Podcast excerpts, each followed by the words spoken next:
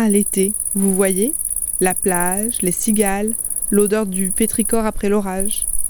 Eh ben moi, je suis née en été. Alors maintenant que je suis sortie de mon hibernation, je vous propose de commencer la troisième saison de Nora Firwagé Podcast, un flux de podcast créé par moi, Nora Firwagé, où à la carte, je vous propose non pas du homard et du caviar, même si j'aimerais bien, mais bien mieux, du documentaire à l'interview, en passant par des soliloques parfois.